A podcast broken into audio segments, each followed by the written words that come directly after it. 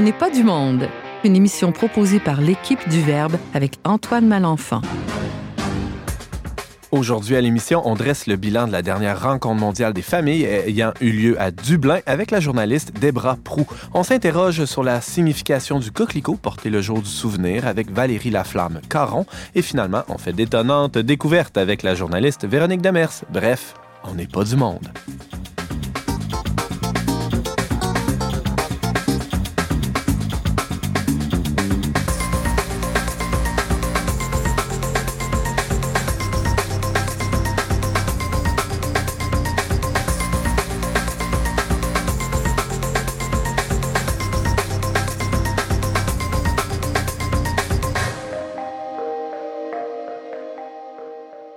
Bonjour à tous, chers auditeurs, bienvenue à votre magazine culturel catholique. Ici Antoine Malenfant, votre animateur pour la prochaine heure. Je suis aussi rédacteur en chef du magazine et de la revue Le Verbe que vous connaissez sûrement. En tout cas, si c'est pas le cas, ben, je vous invite à, euh, découvrir ces magnifiques publications faites par une équipe de jeunes assez, euh, assez crinqués, assez dynamiques euh, et toujours portées sur des, des, questions de foi, de spiritualité chrétienne, catholique etc.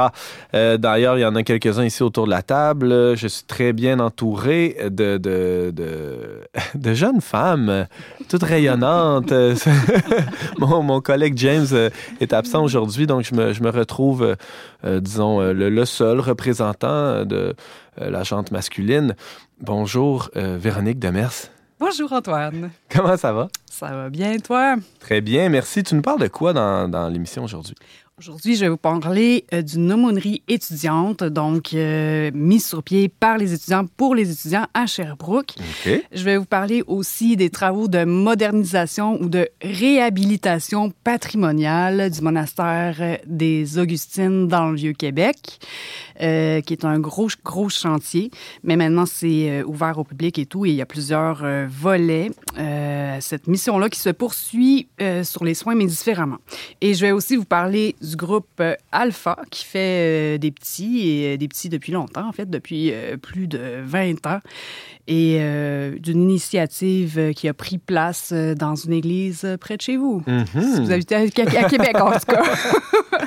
Alors, très hâte de t'entendre. On te garde comme dessert aujourd'hui. On te garde pour la fin de l'émission. Merci. Et on poursuit aussi notre petit tour de table. On a avec nous Valérie Laflamme-Caron. Bonjour. Bonjour. Euh, de quoi tu nous parles, toi, aujourd'hui? Euh, on va parler du jour du souvenir, euh, plus spécifiquement du coquelicot rouge lorsqu'il est porté, en fait, par la plupart des personnes, mais parfois on peut apercevoir des coquelicots blancs. Donc, on va pouvoir s'informer à savoir d'où ça vient, ces coquelicots blancs, quel est le message que les personnes qui le portent veulent diffuser. ça va nous amener à réfléchir au rapport entre notre culture, l'armée, le militarisme et, tout ça. Mm-hmm. Euh, je, je, sens bien qu'on va en apprendre beaucoup, Valérie. Très hâte de t'entendre là-dessus. Et pour la première fois à l'émission, une, une voix que, que les habitués de Radio Galilée euh, à Québec vont reconnaître, Debra Prou. Bonjour. Salut. Ça va bien? Ça va super bien. Je suis très heureux de t'accueillir pour la première fois On n'est pas du monde. De, de, quoi tu vas nous parler aujourd'hui? Je vais vous parler euh, de la rencontre mondiale des familles qui a eu lieu à Dublin euh, en août dernier, auquel j'ai eu le grand bonheur de participer avec mon tendre époux. Ah oui, c'est une mhm. activité de couple. Vous avez traversé l'océan ensemble. Oh, c'est beau. Hein? J'ai hâte euh, d'avoir ton compte rendu sur la, la RMF de Dublin. Merci beaucoup d'être avec nous. Plaisir.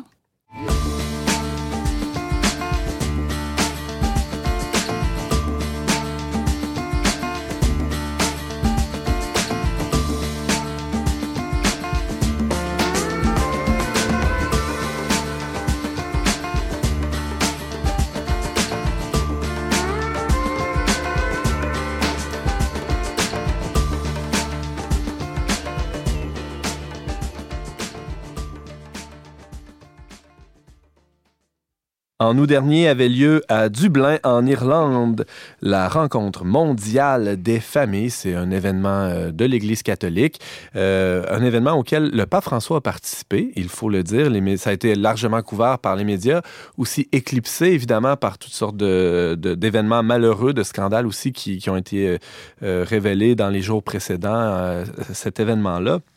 Mais c'est pas de ça dont on va parler aujourd'hui. On a avec nous euh, Debra Prou euh, qui, qui, euh, qui, a participé à la rencontre mondiale des familles et qui vient nous faire un peu un compte rendu de l'événement parce que c'est assez majeur dans l'Église cet événement-là. Effectivement, c'était un très grand événement de l'Église. C'était la première fois que j'y participais, même si j'avais eu le désir euh, dans des événements passés, là, dans des éditions passées. Mais euh, cette année. C'était où les, années passées, des Écoutez, la dernière, c'était à Philadelphie. Donc, c'était vraiment pas loin de chez nous en 2015. Euh, donc, accessible. Mais bon, moi, mes enfants étaient très petits à ce moment-là. C'était au mois de septembre, pendant l'année scolaire. C'était un peu difficile, peut-être, de se rendre. Là. Uh-huh. Puis, avant ça, c'était en Europe. Là. Il y en a eu une à Madrid. mais là, enfin, ça s'est concrétisé cette année. On a été bénis, euh, mon époux et moi, d'y participer. On est allés seuls. On a décidé de laisser les enfants qui sont encore petits. Quand même, on trouvait pour en profiter là, une semaine, décalage horaire, toute la patente. Donc, on leur laisse un peu dinner craft. Euh, débrouillez-vous pendant une semaine. Merci, grand-maman. on la salue, d'ailleurs. Euh, alors, vous êtes partis là tous les deux, mais tu dis seul, mais pas complètement seul. Vous étiez dans un groupe. Exactement. On était dans un groupe, au fait, interdiocésain, on peut dire, des gens du diocèse de Québec, mais aussi de trois rivières de Nicolette. Euh, il y avait des gens de la Beauce, donc c'était euh, assez diversifié. Et sur 38, il y avait 18 enfants. Hein?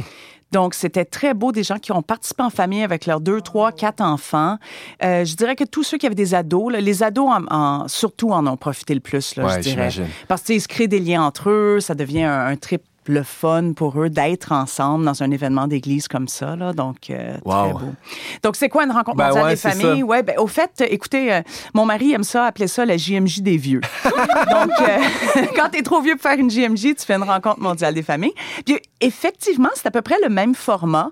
Donc, c'est un événement international d'église. Il y a un congrès de trois jours qui est au fait un congrès sur la famille, des conférences, des catéchèses, des enseignements, ensuite la messe, ensuite euh, toutes sortes de célébrations, prières, liturgies. Puis la fin de semaine se conclut par un festival de la famille.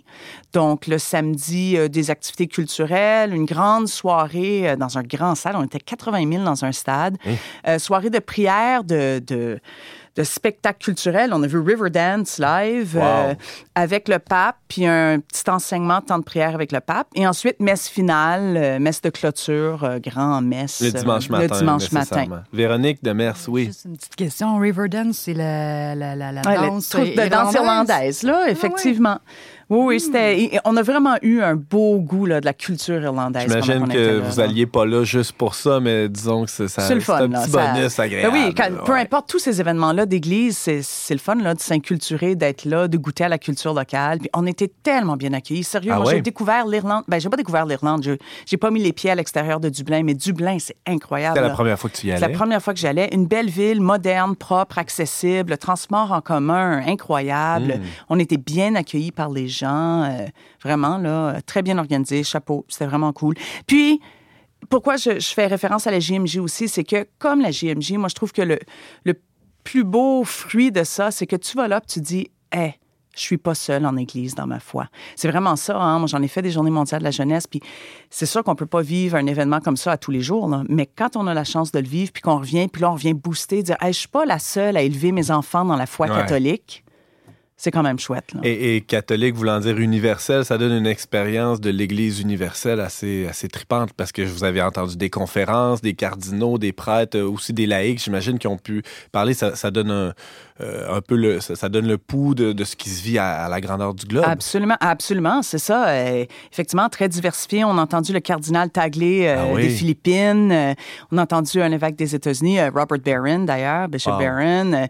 puis des gens locaux aussi. Beaucoup, beaucoup. il y avait l'Église de Dublin était très, très impliquée. Puis, comme le cardinal Lacroix nous l'a fait remarquer quand on était sur place, plus de 60 des conférenciers étaient laïcs. Donc, c'était pas juste on est des hommes d'Église, on vient vous parler c'était vraiment exactement non, c'était mhm. vraiment on faisait participer des couples, des familles, des, des intervenants euh, sur les questions familiales, puis c'était vraiment enrichissant. Wow. D'ailleurs, euh, il y a deux, euh, deux, rencontres ou deux conférences là, auxquelles tu as assisté, ou deux thèmes en tout cas, mhm. desquels tu voudrais nous parler plus spécifiquement, Debra Prou aujourd'hui. Exactement. Ben, au fait, c'est deux thèmes transversaux, hein, parce qu'on a assisté à beaucoup de conférences super intéressantes, parfois en atelier, parfois en table ronde, données par toutes sortes de personnes. Mais moi, il y a deux thèmes qui sont revenus à plus qu'une fois et qui, euh, qui m'ont marqué. Donc, le premier, sérieux, c'est de se faire, euh, comment je pourrais dire, de se faire euh, consolider, là, comme famille et de se faire dire que la famille, c'est la pierre angulaire de la société et c'est l'école de l'amour et de la vertu.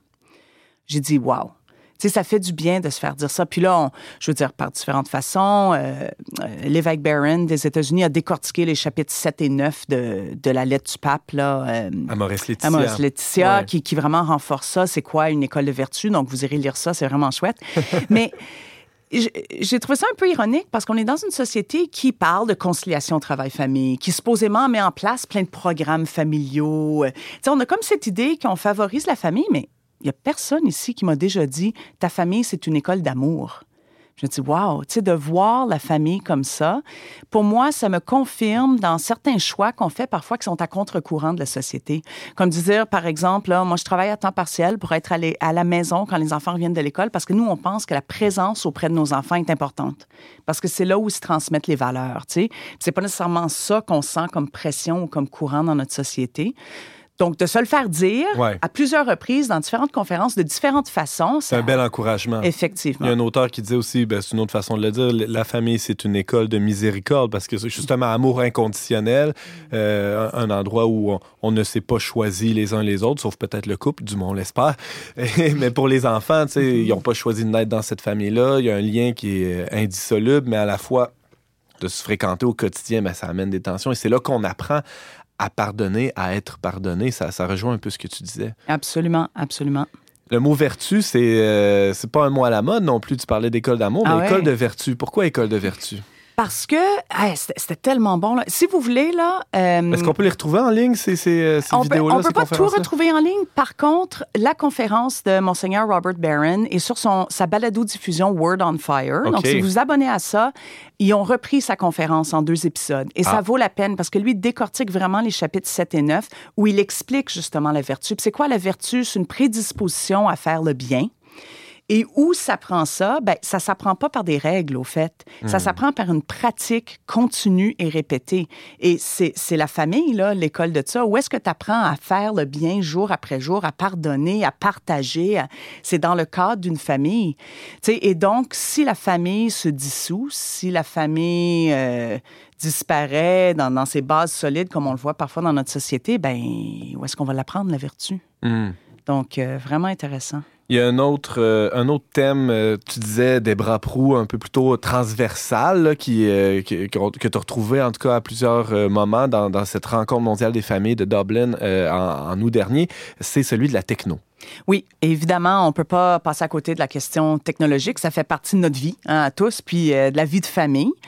ce qui était vraiment intéressant, c'est qu'on en a parlé dans différentes conférences. Tout le monde voyait le bien de la technologie. Hein. C'était pas une question de démoniser la technologie. Là. On y voit beaucoup de bonnes choses là-dedans. Euh, ça nous apporte beaucoup. Mais dans notre vie de foi et dans notre vie familiale, de prendre conscience comment ça transforme notre regard. Ça transforme nos rapports sociaux. Ça transforme le regard qu'on porte sur soi et sur l'autre. Euh, ça transforme comment fonctionne le cerveau même. Là. Mmh. On a vu une conférence intéressante sur comment ça travaille le cerveau des enfants. Euh, mais ce que j'ai trouvé vraiment intéressant, parce que c'est revenu dans une conférence sur les jeunes et la sexualité et aussi dans une conférence sur trouver le temps pour prier dans un monde techno, c'est la question que ça change notre rapport euh, à la satisfaction immédiate. Alors, tout est instantané sur ce téléphone. Tu veux une réponse? Tu la recherches tout de suite. Tu n'as même pas besoin d'attendre. Moi, je pensais à mes enfants ils veulent regarder un film, pas besoin d'attendre d'aller au magasin vidéo l'emprunter. Ça n'existe plus, ça. Là. Netflix, let's go, on l'a. Puis, ce qui revenait souvent comme message, c'est que comme parents, l'important dans notre éducation chrétienne, c'est d'apprendre à nos enfants l'attente, parce que l'attente est liée à l'espérance. Puis là, je dis qu'il y a un lien avec les jeunes et la sexualité. Toute la question de la chasteté, c'est toute une question d'attente, hein? d'attente. Absolument. Donc, tout ce lien avec la technologie, donc, donc de se dire, d'en prendre conscience, d'en faire bon usage, mais d'être conscient comment ça change notre rapport à la foi, etc. Êtes-vous d'accord avec ça, vous, euh, les, euh, les jeunes technologiques que vous êtes? Euh, Valérie, Véronique, je vous regarde, vous êtes assez branchés quand même. Vous n'êtes pas en dehors de ça, la technologie. On est bien branchés. C'est vrai qu'on a perdu l'envie, le désir d'aller vers les dictionnaires, les bibliothèques on fait deux, trois clics, puis on a notre réponse, mais en même temps, euh, ça nous rend peut-être un peu euh, paresseux. Là, je sais pas trop. Là. Il y a comme euh, moins de démarches à faire. Oui, puis c'est très facilitant aussi d'avoir accès à toute cette source de divertissement-là. Il n'y a mhm. pas juste le rapport au temps, mais aussi aux différentes activités là, qui mhm. peuvent nous occuper. Là. tout peut devenir fastidieux comparé à, à, se divertir là, face aux écrans. Là. Ne, serait-ce que la lecture, ouais, c'est ça. Hier, euh, avant de me coucher, je disais à mon épouse, euh, il me semble depuis que la tablette est dans la maison, je lis plus de livres. Mm. Mm-hmm. quelque chose de lent, de long, de, à la limite de. Ouais, c'est ça, fastidieux. C'est un peu lourd lire un livre là, comparé à une petite série, un petit épisode de, telle série, justement. Oui, euh, Valérie? Ben, il y a une attente aussi dans le livre parce que souvent, ah le, plaisir ne viendra pas immédiatement. Il faut plonger dedans, il faut euh, observer ce qui se passe euh, dans le livre. Et ça peut prendre plusieurs jours, se rendre au bout du mmh. livre. Tout Véronique? À fait. Mais je pense qu'une déconnexion est nécessaire, se déconnecter de nos yeux de, de l'écran pour se, se, reposer, puis c'est ça, lire un livre avec des, des, des, feuilles, sentir le papier. Ben voilà. Hein, il y a un aspect sensuel qu'on n'a pas là, avec l'écran. Tout à fait. Puis je vois justement dans les notes de Debra, il y a la question du toucher qui a été évoquée aussi. Euh, Absolument. Écoute, ils ont sorti des statistiques. Là, j'ai pas mes chiffres là, mais écoutez, disons, euh, ils ont fait des études. Le nombre de fois qu'une personne moyenne touche à son téléphone par jour, c'est dans les milliers. Là. Tu ah touches à ton téléphone, disons, 2000 fois par jour. Tu le regardes 150 fois par jour. Mais ça, c'est 150 fois où tu n'as pas regardé quelqu'un d'autre dans les yeux. Ah. C'est 2000 fois où tu pas touché à quelqu'un. Là, il parlait du contexte familial. Moi, si j'ai les yeux sur mon téléphone, je suis pas en train de regarder mes enfants, là. Donc, de prendre conscience de, premièrement, l'exemple que tu montres à tes enfants, mais aussi l'attention que tu portes à l'autre et, et où veux-tu mettre ton énergie, ton attention. Donc, vraiment fascinant. Et euh, bon, je dirais, avant, il y avait les journaux. On pouvait lire un journal d'en face de nos enfants le matin. C'était pas impossible de, faire ça aussi. Il y a toutes sortes de moyens de, se couper. Mais disons que la technologie rend ça encore plus euh, tentant ou accessible ou facile. Oui, Véronique, une dernière question. vos repas sans cellulaire, j'espère. Ça, c'est clair. Chez nous, c'est clair. C'est ça qui est intéressant. Ils ont donné quelques pistes concrètes, mais c'est sûr que ce qui est sorti comme message, c'est que ceci est nouveau. On est la première génération de parents à faire face à cette problématique-là. Nos parents ont eu d'autres problématiques. Là. Je ne dis pas qu'on est la seule génération qui a des problématiques, mais cette problématique-là, nous sommes la première génération de parents à y faire face. Et donc, c'est à, nous d'élaborer des solutions comme on peut. Mais la chose qu'ils ont dit que j'ai trouvé vraiment bien, là, là euh, par exemple, il y a des applications super chouettes là, pour prier aussi. Là. Donc, le mettre, mettre ça à l'usage de la foi, c'est possible. Mais aussi, la phrase qui m'a marqué, puis là, je vais la dire en anglais, on trouvera un équivalent en français, là, mais le matin, première chose, reach for the Lord instead of the phone. Hmm. Donc, première chose à faire le matin, attrape le Seigneur au lieu d'attraper ton hmm. téléphone. Hein. Puis ce, réflexe de dire, se, se, tourner. Puis cette idée que quand tu regardes ton téléphone, tu as les yeux par en bas alors qu'on devrait avoir le regard par en haut. C'est très beau, euh, des bras. En fait, euh, j'espère que tout le monde a pris beaucoup de notes là, euh, avec un papier, un crayon bien, bien tangible. Toi, tu avais tes notes sur ton téléphone, mais quand ouais, même. j'avoue que c'était mon téléphone. Tu nous regardais dans les yeux quand même, des bras. Donc, Debra Prou nous parlait des, des, rencontres mondiales, de la rencontre mondiale des familles qui a eu lieu cet été à Dublin, à laquelle ben, tu as assisté avec ton époux. Mm. Merci beaucoup d'avoir été avec nous. Ça me fait plaisir.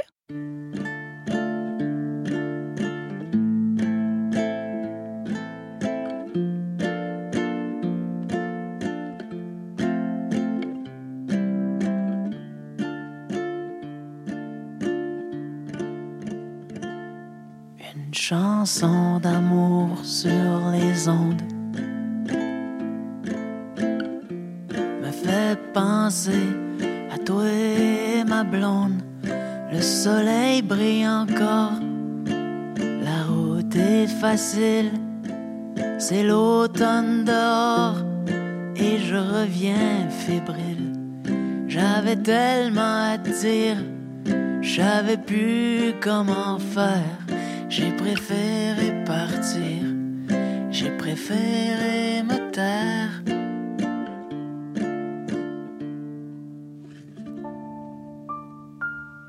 Une chanson d'amour comme une sonde me ramène à ton sourire, ma blonde. Le feu brûle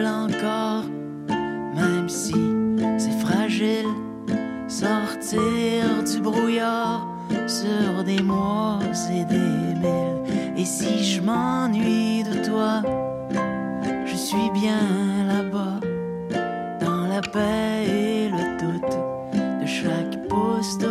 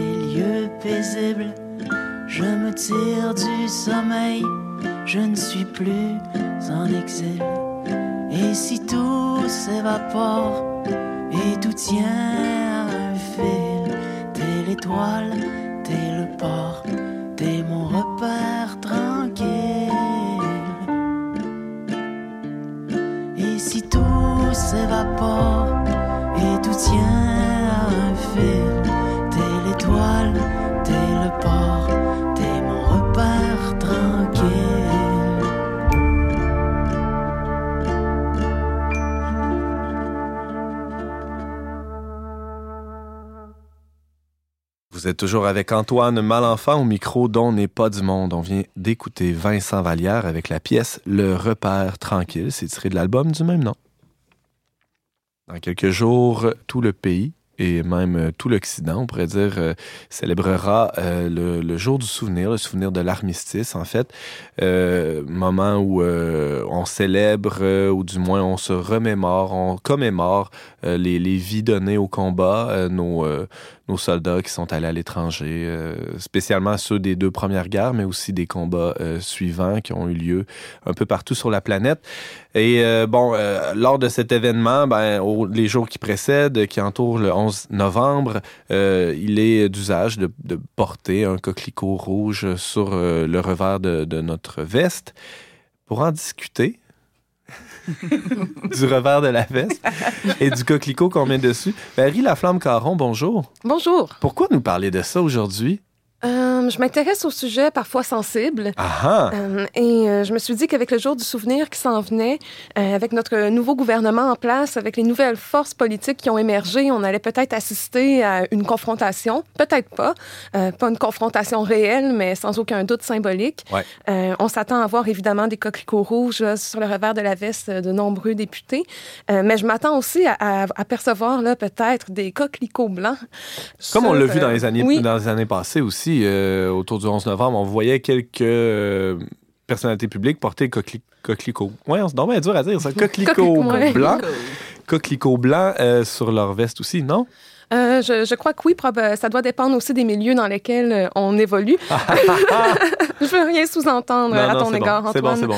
Euh, mais oui, puis il y a aussi souvent une manifestation organisée à Montréal par le collectif Échec à la guerre. Donc souvent, le port du coquelicot blanc va être polémique. Et il y a plusieurs personnes qui vont y voir un refus, en fait, ou un rejet du coquelicot rouge, comme si les personnes ne respectaient pas celles qui étaient décédées à la guerre, qu'ils ne respectaient pas l'armée en tant qu'institution et tout ça. Euh, donc, moi, ça m'intriguait, là. Donc, j'ai décidé d'aller euh, en recherche pour savoir euh, d'où ça venait, ça, ce coquelicot blanc. je croyais que c'était une création plutôt moderne. En fait, ça a émergé en 1933. c'est un symbole qui a été créé par la coopérative Women Guild, donc la Ligue des femmes coopératives, si je fais une traduction libre. Donc, cette association-là de femmes rassemblait des veuves, des sœurs, des mères de soldats et de, qui, qui, avaient perdu la vie à la guerre. Elle cherchait à faire un travail d'éducation populaire pour informer les gens des conditions euh, sociales, économiques et politiques qui favorisaient l'émergence de conflits armés. Euh, donc, le coquelicot blanc euh, visait à commémorer l'ensemble des victimes de la guerre. Donc, ça incluait évidemment les soldats, les civils, mais aussi toutes les personnes tuées, blessées, emprisonnées, déplacées, violées dans un contexte de guerre et sur le site euh, que j'ai visité, le site du collectif Échec à la guerre, on dénombrait là, 200 millions de ce type de victimes euh, pour ce qui est des guerres du 20e siècle. Euh, j'ai pas été en mesure là, de corroborer ces chiffres parce qu'en matière de guerre, là, il y a plusieurs sources. Là. Ça fait beaucoup de monde à compter, là, on s'entend. C'est-à-dire qu'il faut collecter plusieurs sources différentes pour arriver à ces chiffres-là, c'est ça. C'est ça, exactement. Euh, donc, dès l'origine, le coquelicot blanc ne se voulait pas en opposition au coquelicot mhm. rouge. Ça voulait provoquer un débat dans l'espace public. Je pense que ça y arrive, là, somme toute, assez bien, pour peu qu'on s'y intéresse, là, euh, évidemment. Ce que je retiens aussi ben, d'intéressant, ben, tout est intéressant dans ce que tu dis, mais spécialement intéressant, c'est euh, le, fait qu'on veuille travailler ou sensibiliser sur, sur les conditions d'émergence de la guerre, c'est-à-dire ben, les, les, les injustices les, les, inégalités aussi parfois entre les nations. Il euh, y, a tout un travail à faire là pour éviter d'en arriver à la guerre, finalement.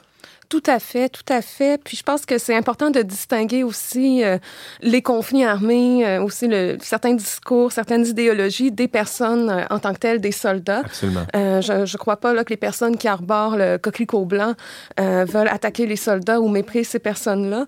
Par contre, euh, elles vont être critiques d'une idéologie et de certaines réalités euh, économiques et géopolitiques. J'avais un enseignant en anthropologie, un professeur, Martin Hébert. Lui s'est intéressé au traitement médiatique de la guerre en Afghanistan. Et puis, euh, à travers ses recherches, il avait constaté que l'armée canadienne donnait des lignes de communication, en fait, aux journalistes et qu'il les invitait à euh, écrire des articles qui tournaient autour de la personne du soldat pour éviter de politiser euh, le débat autour de la question là, de, la cause de la guerre, évidemment, de, de, ses fondements et tout ça. Donc, je pense qu'il faut aussi éviter il faut résister à la tentation aussi de n'en faire que des histoires personnelles. Euh, j'ai beaucoup, euh, j'ai des militaires dans ma famille, puis euh, j'ai rencontré des femmes de militaires. On, on voit que c'est un sacrifice pour le militaire qui peut éventuellement donner sa vie justement pour sa nation, mais aussi pour l'ensemble de sa famille là, qui va être soumise en fait à plusieurs bouleversements, plusieurs changements là, selon les circonstances. Euh, à travers mes recherches, là, je suis tombée sur certains concepts là, qui me semblaient euh, intéressants. Premièrement, celui de complexe militaro-industriel. Qu'est-ce que c'est? Donc, c'est un, un, mot... Euh... C'est pas un complexe euh, psychologique. Là. On parle de complexe, c'est-à-dire une, une, institution plutôt. Là. Exactement. En fait, ça, ça renvoierait à un enchevêtrement de, de pouvoir entre l'industrie de l'armement, l'armée et aussi les décideurs politiques. Il y en a même qui qualifient là, ce, cette espèce de lieu de pouvoir, de triangle de fer. le terme a été employé la première fois en 1961 durant la guerre froide euh, par euh, Eisenhower, président des États-Unis. Et lui, il voyait là, émerger de, de plus en plus de liens entre ces formes de puissance-là, donc entre l'armée, les industries et les décideurs gouvernementaux. Et il prévoyait là, euh, il voulait mettre la population en garde, en fait, du risque d'un développement désastreux, là, euh, d'un pouvoir, en fait, euh, caché qui pourrait... Ouais influencer les politiques publiques américaines. On, le voit aussi même euh, de ce côté-ci de la frontière avec le, récent contrat qui a été euh, ben, octroyé euh, à une compagnie ontarienne qui a vendu pour 15 milliards d'armements à l'Arabie saoudite. On, on, a pu voir en travers cet événement-là poindre l'influence de, de, de l'industrie de l'armement jusqu'au Canada, oui. Exactement. Euh, on peut quand même se questionner, je pense, de façon légitime sur la situation au Canada, parce qu'on sait, là, notre, notre armée là, est beaucoup moins déployée que celle de nos voisins du mhm. Sud, là, par exemple. Euh, et il y a une étude, en fait, qui évoquait la culture euh, comme limite à l'expansion de, de, ce complexe militaro-industriel. Ça m'a fait penser à un événement qu'on a vécu, là, dont on a souligné le centenaire là, le printemps dernier. Il s'agit des émeutes de la conscription. Donc, donc, euh, durant la Première Guerre mondiale, on se souvient, euh, au début, il y a beaucoup de Canadiens français qui s'étaient euh, portés volontaires pour aller défendre l'Angleterre. Au début, il y avait un enthousiasme très important, mais moins les nouvelles qui arrivaient du front étaient, étaient bonnes. En fait, plus on réalisait l'ampleur de ce qui se passait en France et en Europe, ben, les gens étaient de plus en plus frileux là, au fait de, ben, ça, de se porter volontaire. Mm-hmm. Donc, on a instauré la, la conscription. on a, il y a eu des émeutes dans le quartier Saint-Sauveur à Québec. Il y a eu quatre personnes qui sont décédées. et à ce moment-là, il y a eu plusieurs prises de parole publiques de la part à la fois du, gouvernement, mais aussi de figures médiatiques. Au New York Times, on a appelé à la fusillade de tous les Canadiens français qui s'opposaient à la conscription. il y a même un ministre dont le nom m'échappe qui a menacé d'envoyer ces personnes-là au front. Donc, tout bonnement. Alors, on, peut voir là, que, que, notre rapport à la guerre est plus euh, conflictuel ici même, là, au Québec, je pense, de par notre situation particulière. Hmm.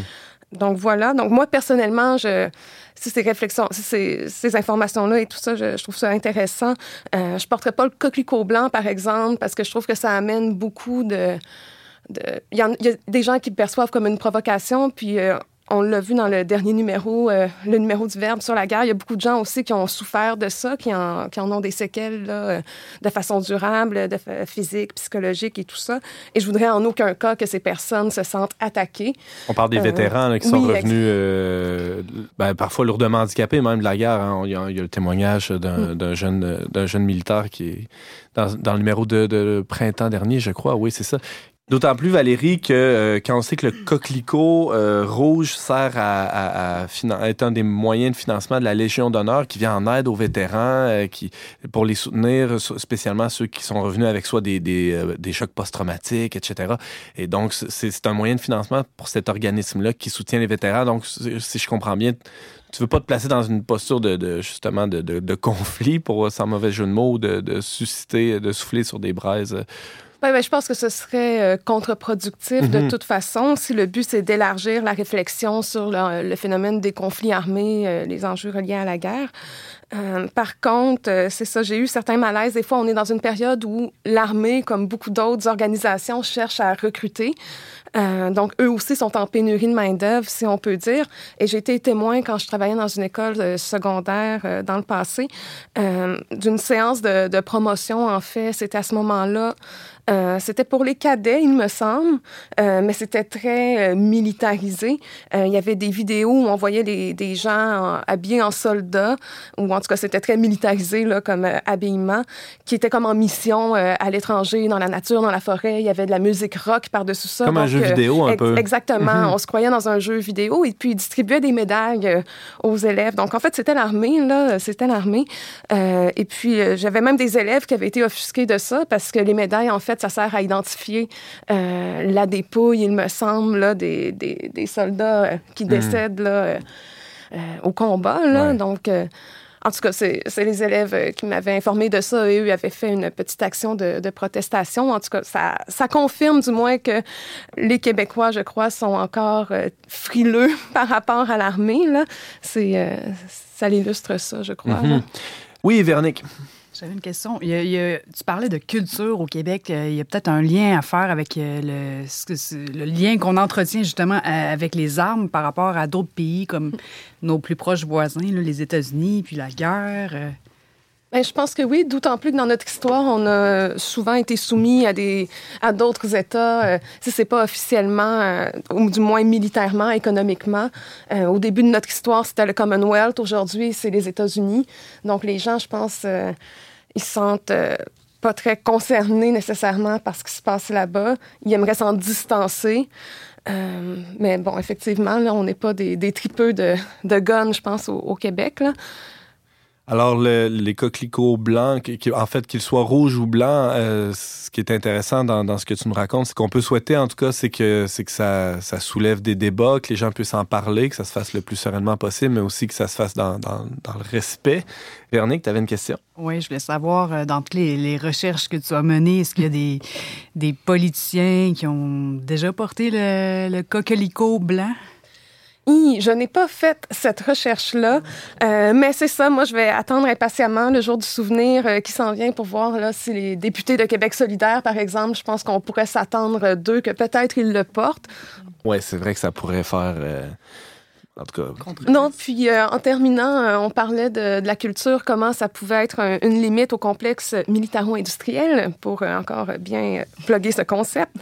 Avec les, derniers événements dans, les dernières années, les événements terroristes qu'il y a eu, peut-être qu'on pourrait voir une recrudescence au Québec du discours militariste, comme quoi, dans le fond, l'armée devient une gardienne importante pour ce qui est de la sécurité de la nation et tout ça, et va devoir agir dans le monde là, pour préserver la paix. Donc, ça pourrait être aussi intéressant là, de voir comment euh, euh, les représentations des militaires vont évoluer là, dans l'avenir. Est-ce que ça hmm. va rester des, des gens qui sont envoyés pour faire des missions de paix ou la dimension euh, combative et guerrière va être de plus en plus là, affirmée? À suivre. À suivre. Valérie Laflamme-Caron, tu nous parlais du jour du souvenir et du port du coquelicot, qu'il soit rouge ou blanc. on peut te lire dans la revue Le Verbe et sur notre blog le trait verbe.com. Merci beaucoup d'avoir été avec nous. Merci à vous.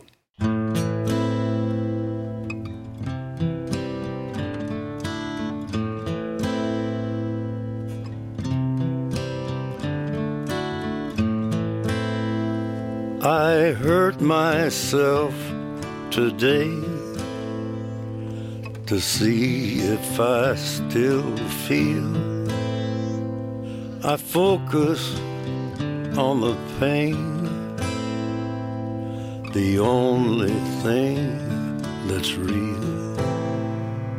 The needle tears a hole, the old familiar sting. Try to kill it all away, but I remember everything. What have I become? my sweetest friend. Everyone I know goes away in and you could have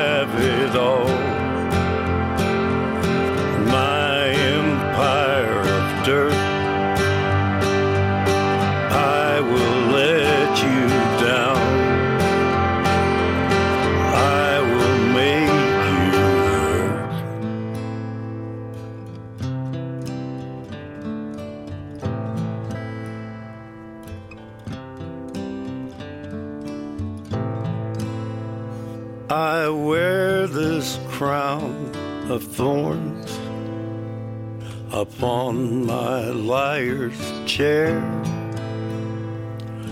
full of broken thoughts I cannot repair.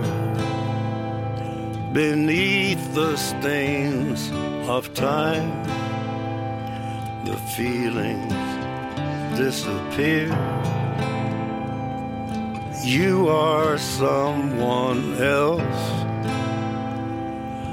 I am still right here. What have I become? My sweetest friend. Everyone I know goes away in and you could have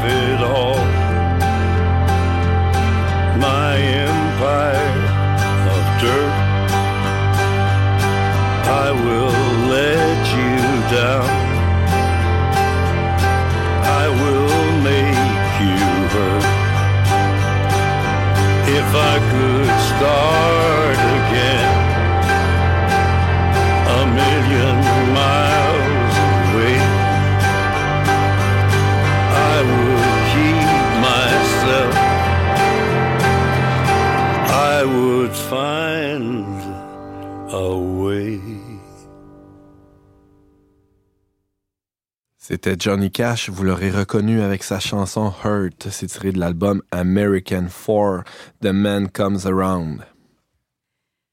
Ah, on n'est pas du monde, on a une chroniqueuse qui a l'habitude de nous présenter ses petites découvertes. Hein. C'est comme, euh, comme des petites bouchées, c'est le fun. Hein.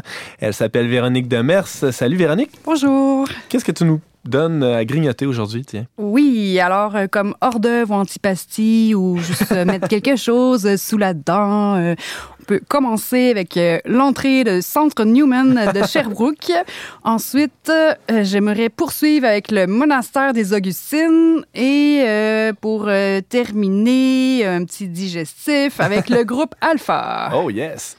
Alors, d'entrée de jeu, ouais, le centre Newman de Sherbrooke, qu'est-ce que c'est ça? Oui, en fait, le Centre Newman, euh, comme euh, ma chère euh, collègue Debra ici présente le dit, le Centre Newman existe dans plusieurs régions du Québec et peut-être même du Canada. Hein? En fait, il y en a beaucoup. Au Canada anglais, dès que tu as une université qui a une aumônerie catholique, souvent ça s'appelle un Centre Newman. Et pourquoi Newman? Mais savez-vous? Oh, Regard vide. Mm. Oh, oh, OK. Euh, c'est un hommage au cardinal Newman, un, cardinal euh, anglais qui, euh, ben, qui, qui, était professeur d'université aussi et qui s'est converti, en fait, qui, qui, était anglican, je pense, qui s'est converti au catholicisme assez tardivement et qui a écrit beaucoup, un grand intellectuel. Et c'est un peu un, hommage à cette, ce, grand homme, John Henry, si mon, ma mémoire est bonne. John Henry Newman.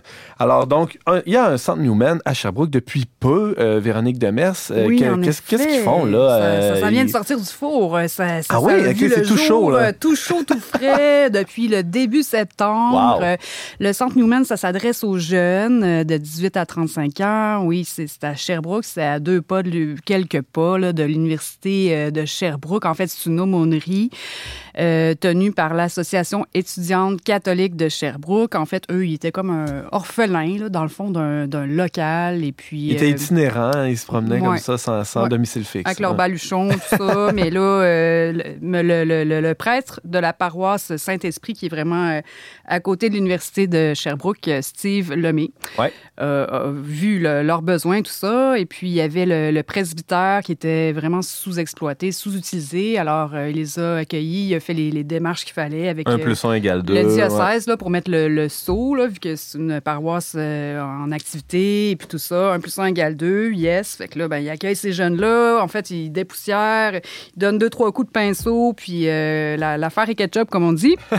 J'ai même vu sur les réseaux sociaux une magnifique photo de, des jeunes euh, des jeunes étudiants en train de, peinturer et il y avait euh, l'évêque du lieu qui, qui, qui, échangeait avec eux lors, lors des travaux. Ils ont même partagé un popsicle ensemble, si mon souvenir est bon. C'est assez cute à voir. Donc, tout le monde mettait la main à la pâte pour reprendre l'allégorie culinaire du début, Véronique. Euh, qu'est-ce qu'ils font dans, dans, ces lieux-là, entre ces quatre murs-là? Euh, ben, dans le fond, il y a des rassemblements, des réunions euh, d'ordre spirituel. il y a aussi d'autres activités qui sont proposées pour que les jeunes établissent des liens entre eux, comme des, randonnées pédestres dans la région de Sherbrooke, des soirées de discussion aussi au Bistro Newman le dimanche soir après la messe. Wow!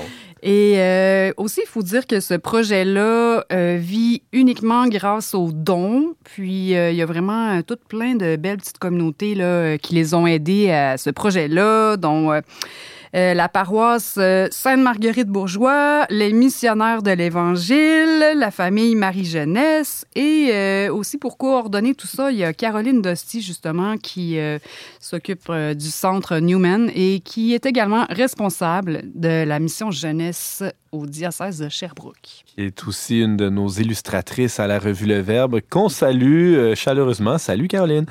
Et donc, il y, a bien du beau monde qui gravite autour de ça. Donc, c'est pas pas l'œuvre euh, d'un seul homme, là. C'est pas une idée, euh, justement, de, quelqu'un qui, se ramasse tout seul. Il y a toute une équipe euh, derrière ça. C'est quand même beau à voir. C'est fait par les jeunes, pour les jeunes. Puis c'est bien vivant, je pense. Alors, on peut en savoir plus sur newmansherbrooke.com. c'est un, site web dédié à ce, centre-là, cette aumônerie jeunesse-là. un autre, une autre découverte, Véronique Demers, pour nous aujourd'hui. Oui, le monastère des Augustines, en fait, c'est j'ai découvert vraiment un, joyau euh, dans la ville de Québec, en fait, euh, à l'intérieur des murs euh, du quartier historique, patrimoine mondial de l'UNESCO, le, monastère des Augustines qui a subi une grosse cure de, jouvence. En fait, c'est des travaux de réhabilitation patrimoniale. Ça a duré trois ans quand même. Fait qu'on parle d'un vaste chantier qui a coûté la somme de 45 millions de dollars. Modique somme, quand même, c'est pas super. Oui, oui. Le ministère de la Culture a dû déplier euh, quelques bidous pour, euh, pour l'occasion. Ça ça sort pas des, des, poches des sorts, ça, j'imagine. Non, c'est ça. Le ministère euh, de la Culture a pris part au projet. Mais euh, ce que je veux euh, spécifier, c'est que dans le fond, les sœurs, elles ont décidé de léguer l'ensemble de leur collection et leurs archives à la Société québécoise, qui a pris la forme, sous la forme d'une fiducie, en fait. La fiducie du patrimoine culturel des Augustines. Et euh, quant à l'hôtel musée, il, est, géré par un, organisme à but non lucratif. Donc, le ministère de la Culture n'est pas le gestionnaire ouais du projet. Il a participé, mais en, bout de ligne, c'est pas lui qui, le gère. Exact. Alors, euh, dis-moi, c'est qui ça, les, les, Augustines de Québec? En, deux mots, là, c'est euh, leur nom euh, complet, quand est-ce qu'elles sont arrivées, etc. Donc, euh, les Augustines, en fait, si on veut leur, euh, vrai nom là, euh, officiel et qu'on veut tout dérouler le, le, rebord officiel de leur nom, c'est les, Augustines de la miséricorde de Jésus. Ouais. Et puis, ça fait vraiment longtemps qu'elles sont arrivées. En fait, elles sont arrivées en même temps que les Ursulines. Les Ursulines qui avaient une mission d'enseignement. Ouais. les Augustines, elles, elles avaient une mission de soins, de guérir. c'est les premiers hôpitaux en Nouvelle-France, les Hôtels-Dieu qu'on a un peu euh, partout dans les grandes villes. C'était des Augustines derrière ça, bien oh, souvent. Oui, exactement. Euh, elles ont jeté les bases du réseau de santé euh, au Québec avec 12 hôpitaux qu'elles appellent, comme tu dis, Hôtel-Dieu. Et pourquoi Hôtel-Dieu? C'est parce que, bon, c'est sûr qu'on n'est pas à l'hôtel, on reçoit, reçoit pas Dieu en personne, mais je veux dire, elles veulent transmettre la même hospitalité, la même compassion que le Christ a envers envers nous, envers le croyant, la, petite brebis fragile qu'on est. Mais là, c'est ça, c'est les malades. Donc, euh, ce que, ce que Marie-Ève Perron m'a dit, m'a expliqué, Marie-Ève Perron, qui est responsable du développement euh, touristique au monastère des Augustines, m'a dit que les, Augustines veulent transmettre la même hospitalité et la même compassion que, que le Christ. Elle croyait qu'en s'approchant du malade, elle s'approchait davantage du Christ. Donc, euh, vraiment, elle prenait grand soin du corps des malades, mais aussi de, leur âme, parce que c'est ça, c'est des, des, religieuses. Ce qu'on retrouve aussi dans, les, dans les évangiles, dans les œuvres de miséricorde corporelle, entre autres, euh, ce que vous aurez fait au plus petit, euh, quand vous, quand vous m'avez habillé, quand vous m'avez nourri, c'est à moi que vous l'avez fait. C'est un peu ça, la l'esprit qu'il y avait derrière toute cette œuvre euh, grandiose, vraiment, des, des Sœurs Augustines. Et là, aujourd'hui, euh, si moi, je veux aller faire un tour là, comment ça se passe? Euh, je peux aller prier à la chapelle ou aller à l'hôtellerie qui est là, ou si, si, je suis pas malade, bien entendu, parce qu'il y a l'Hôtel Dieu qui est encore là, mais qui, qui est plus géré par les Augustines. comment ça se passe, ce monastère-là? Ils accueillent des gens, non? Euh, oui, mais il faut dire que, euh, dans le fond, c'est ça. Il y a l'hôtel-musée. Donc, l'hôtel, il euh, faut, payer, mais là, il y a 65 chambres, dont la moitié de ces chambres-là ont conservé ces, dimensions d'origine avec salle de bain partagée. On, suggère aux, gens, aux clients, d'avoir une déconnexion. mais tu sais, il y a le Wi-Fi, mais tu sais, il n'y a pas de téléviseur et tout ça. Donc, vraiment moins stimulé. Puis, ouais on suggère le, calme le plus possible. Euh, pour ce qui est de faire euh, une, retraite ou un temps de, réflexion, ben, ça, c'est comme plus à part. Ce serait euh, plus les, pèlerins qui iraient voir les, les sœurs, qui s'entendraient avec les sœurs, puis au, monastère. Là. Fait que, c'est pas vraiment du côté de l'hôtel-musée ou c'est des clients plus euh, réguliers, des touristes qui peuvent, mhm. euh, qui peuvent avoir une foi différente aussi là, que la, foi catholique chrétienne. on, accueille, euh, tout le ben, monde. on accueille tout le monde. Bien sûr. Debra Prou, oui, tu avais une question pour notre chroniqueuse Véronique. Oui. Ben, en fait, c'est une remarque. J'ai eu la chance d'aller au monastère des Augustines pour une, une, formation parce qu'en fait, elles ouvrent leurs portes pour toutes sortes de choses. Ça peut être des retraites spirituelles, mais moi, c'était une formation sur les médias sociaux et l'utilisation de Facebook pour la promotion de ton entreprise. Mais l'organisme qui donnait la formation avait comme loué des locaux. Il y avait le petit service. Écoute, c'était magnifique. Premièrement, les locaux, c'est magnifique. On paraît que c'est très beau l'architecture qu'ils ont réussi à faire. parce qu'ils ont, ils ont maintenu l'architecture d'origine, mais mm. en plus, c'est comme une espèce d'élément un peu moderne dans certaines pièces qui est agréable. Puis, ils ont un service de, de, de traiteur, de, de, cuisine. Là. On avait là, pour la pause café, mais tu sucre à la crème. T'aurais cru que c'était une bonne sœur des années 1900 qui t'avait fait son sucre à la crème. Là. Ça, ne doit pas être les sœurs qui le font, là, mais vraiment, là, c'est une coche au-dessus. C'était ah, vraiment très beau. Là. Avis aux intéressés. Oui, Véronique? Euh, oui, c'est ça. En fait, euh, je voulais vraiment apporter euh, d'autres éléments par rapport au, volet soins. Là. Euh, ils ont une cour intérieure dans laquelle ils ont planté toutes sortes de, plantes médicinales. Un beau jardin, là, ces plantes médicinales-là que les Augustines utilisaient à l'époque dans leur, pharmacie pour traiter les malades. Donc, il y a ce petit clin d'œil-là qui est fait.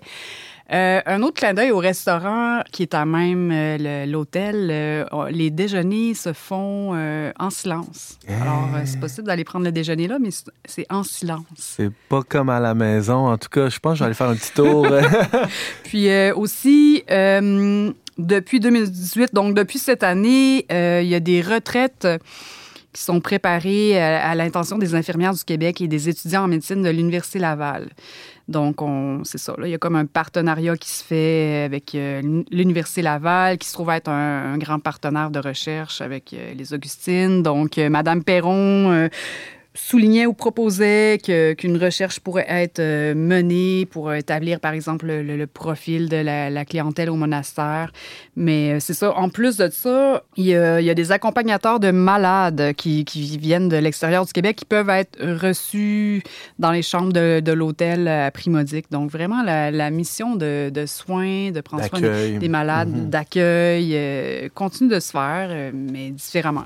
Il nous reste deux petites minutes, Véronique, pour parler de, la dernière bouchée que tu avais à nous offrir euh, dans ce beau buffet de découverte. Euh, le parcours Alpha se donne euh, à Québec, mais se donne ailleurs au Québec déjà depuis quelques années. Mais là, il y, a, une gang qui a parti ça à Saint-Thomas-d'Aquin. Oui, en fait, ça fait un an et quelques poussières que le, parcours Alpha est offert euh, à la paroisse Saint-Thomas d'Aquin, qui est à deux pas de l'Université euh, Laval. En fait, ça se trouve à être... Euh, on propose aux gens de, faire les premiers pas dans la, la, vie chrétienne ou des gens qui se sont éloignés de l'Église. En fait, ça peut même être pour des, fidèles de l'Église euh, qui sont amenés dans ce, parcours-là et qui, qui, ont l'occasion de discuter, qui n'auraient peut-être pas euh, autrement.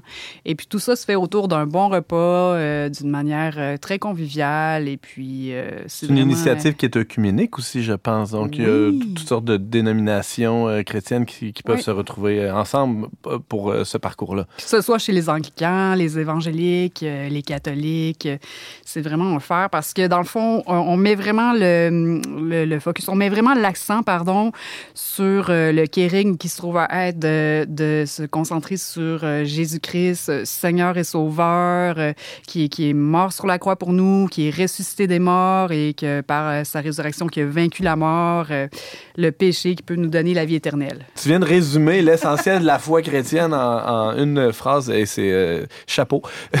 et c'est un peu ça qui est déployé dans ces soirées-là euh, dans le parcours Alpha, on peut retrouver des informations, j'imagine, sur le site euh, Internet de Saint-Thomas d'Aquin. Euh, on mettra les liens sur notre page Facebook à On n'est pas du monde et aussi sur, le, sur le site du parcours Alpha, un petit tour sur votre moteur de recherche préféré et vous trouverez tout ça en deux clics. Véronique Demers, c'est tout le temps qu'on avait pour tes découvertes, mais on va te réinviter. Hein? C'est quand même très rigolo discuter avec toi et en apprendre sur toutes sortes de sujets. Vous, venez de manquer, chers auditeurs, le beau high five qu'on s'est fait, un beau claquement de main. Alors, euh, Véronique Demers, tu nous faisais part de tes découvertes. On peut te lire dans, dans Présence Info, dans Pastoral Québec, plein de médias, dans monsaintsauveur.com, t'es partout, et dans le Verbe, bien sûr, le verbe.com. À bientôt. À bientôt.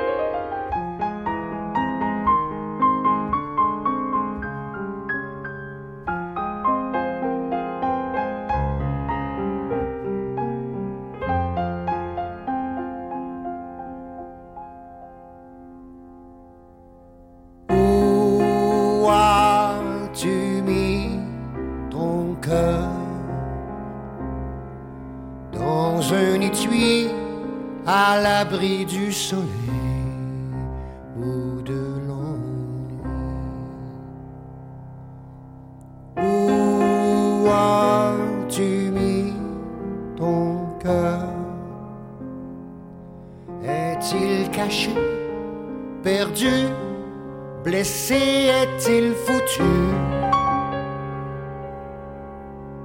Où as-tu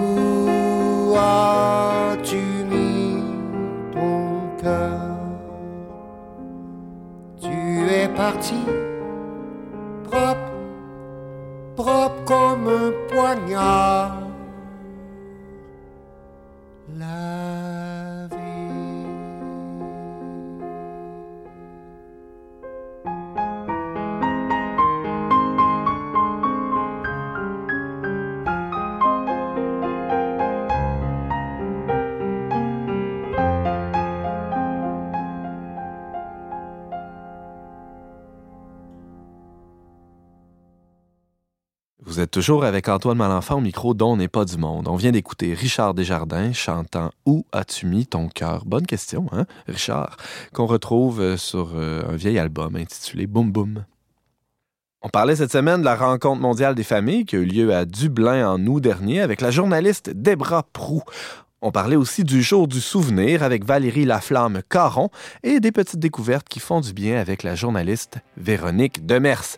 Merci beaucoup, chers auditeurs, d'avoir été des nôtres. On vous attend la semaine prochaine, même heure, même antenne, pour un autre magazine dont n'est pas du monde. À la réalisation technique, Yannick Caron. À l'animation et à la sélection musicale, Antoine Malenfant. Cette émission a été enregistrée dans les studios de Radio Galilée.